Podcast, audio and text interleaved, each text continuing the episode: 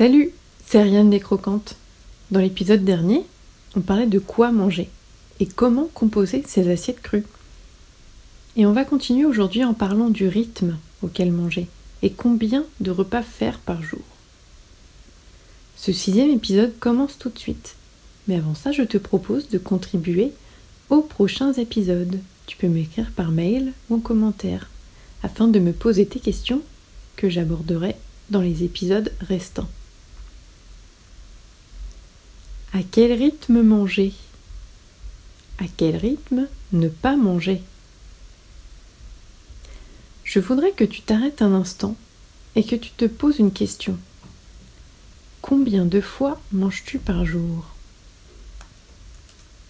Probablement que tu vas me répondre trois fois. Et si je te demande combien de prises alimentaires fais-tu chaque jour? Est-ce que tu vois où je veux en venir? Un petit déjeuner, un déjeuner et un dîner. C'est le standard. Peut-être que tu prends aussi un encas vers 11 heures ou un goûter avec tes enfants. Peut-être un apéro, surtout l'été. Ou encore un snack le soir devant ton film ou ta série. Et puis, il y avait aussi ce gâteau apporté par la collègue cet après-midi. Et si tu faisais vraiment le test de compter combien de fois tu t'apprêtes à ouvrir la bouche et à manger un nouvel aliment ou un repas. J'ai fait le calcul et je me suis rendu compte que je mangeais parfois entre 5 et 6 fois par jour. C'était il y a deux ans et demi. J'étais bien au-dessus des trois fois. Que se passe-t-il quand tu avales un aliment? À chaque fois que tu manges, tu mets en marche tout un tas de processus dans ton corps, au niveau de la digestion, bien sûr. Mais aussi, chaque fois que tu manges, ton organisme enclenche le mode stockage. Il y a deux modes de fonctionnement dans le corps. Le premier, c'est le mode action. C'est ce qu'on appelle le catabolisme. C'est dans ce mode que l'organisme est en phase de consommation de ressources, de production de déchets, et ainsi que de stockage. Le second mode, c'est le mode repos, aussi appelé anabolisme, qui est en charge de l'élimination, du nettoyage et de la réparation. Le mode action est celui dans lequel on passe le plus de temps aujourd'hui, dans nos sociétés pressées, sans repos, où tout est urgent. Et nous passons notre temps à lutter contre des symptômes de corps encrassé, dans lesquels on ne prend jamais le temps de sortir les poubelles. Imagine une ville sans égouts ni éboueurs. Eh bien c'est pareil pour le corps. Il faut laisser le temps à nos égouts et nos éboueurs de travailler. Il faut laisser le corps le temps d'éliminer les toxines, de nettoyer ses humeurs, de réparer ce qui est inflammé, de déstocker les surplus et de voir aussi son poids se réguler. Et comme tu l'as compris, à chaque fois qu'on mange, on contredit le travail du mode nettoyage. Dans un restaurant, on ne peut pas servir les clients et nettoyer la cuisine en même temps. Ainsi, comme les situations de manque alimentaire n'existent plus dans cette société abondante en nourriture, il faut reprovoquer ces situations naturelles et décider d'agir. Es-tu prêt? Qu'es-tu prêt à faire pour ta santé? Quelles sont les disciplines que tu vas choisir de t'appliquer? Petite parenthèse, la discipline n'a rien à voir avec une obligation, une oppression. Comme le dit si bien Pierre Dufresne, la discipline, c'est s'engager dans une voie qui fait sens avec tes propres valeurs. Et la discipline permet d'être respectueux des valeurs que l'on aime et qui nous portent. Une fois la prise de conscience faite, tu vas pouvoir changer et aider ton corps à passer en mode déstockage et sortir tes poubelles. Il a été démontré que moins on fait de prise alimentaire sur une journée, plus on régularise son poids et on retrouve la santé. Car on passe tout simplement plus de temps en jeûne. Voici quelques suggestions de choses que tu peux tester. Réduire le nombre de tes prises alimentaires.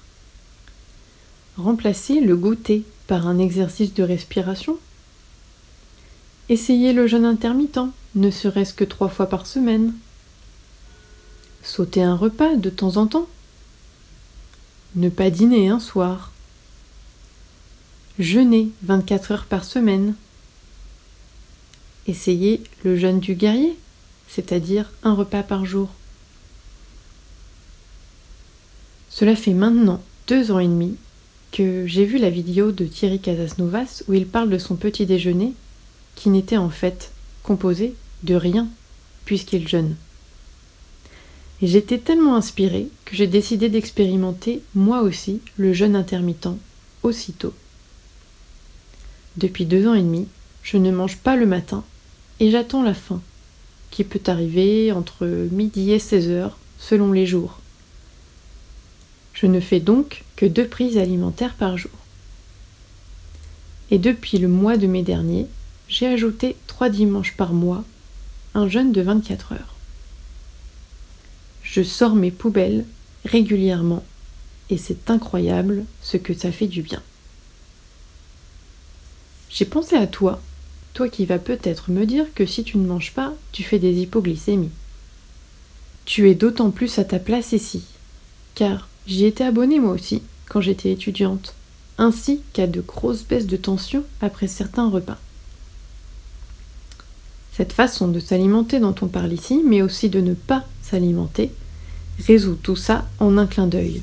Et si tu en souffres encore, c'est qu'il faut continuer de changer et de tester Continues-tu de manger des céréales, des aliments transformés, des encas sucrés, une grande quantité de viande?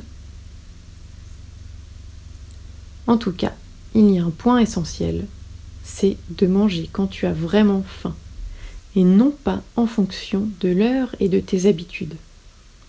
Il n'est pas toujours facile de savoir quand on a faim, et la majorité des sensations que l'on nous a appris à interpréter comme de la faim n'en sont généralement pas comme les gargouillis, le ventre qui tiraille. J'ai écrit un article sur ce sujet sur le blog et je te propose d'aller le lire ou le relire pour t'aider à y voir plus clair. Bien entendu, tu prendras le temps de bien mâcher, de penser à ce que tu manges, et non pas à ce qu'il y a devant ton écran.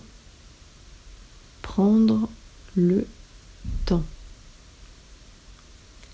Et pour ceux qui me disent qu'ils n'ont pas le temps de manger au déjeuner, et qui en profitent pour avaler des plats tout faits, je leur dirai qu'il est quand même très facile de se faire un smoothie, ou même, tout simplement, un repas de banane. Ou sinon, on peut aussi tester de sauter le repas, juste pour voir, juste pour expérimenter, apprendre à se connaître, se mettre des petits défis. C'est excitant, non? Merci pour ton écoute. Je te donne rendez-vous mercredi prochain. On approfondira l'importance du jeûne. N'oublie pas de t'abonner pour profiter de la suite de ce podcast, que ce soit par mail, sur Apple Podcast, Spotify ou YouTube. À bientôt et bon non appétit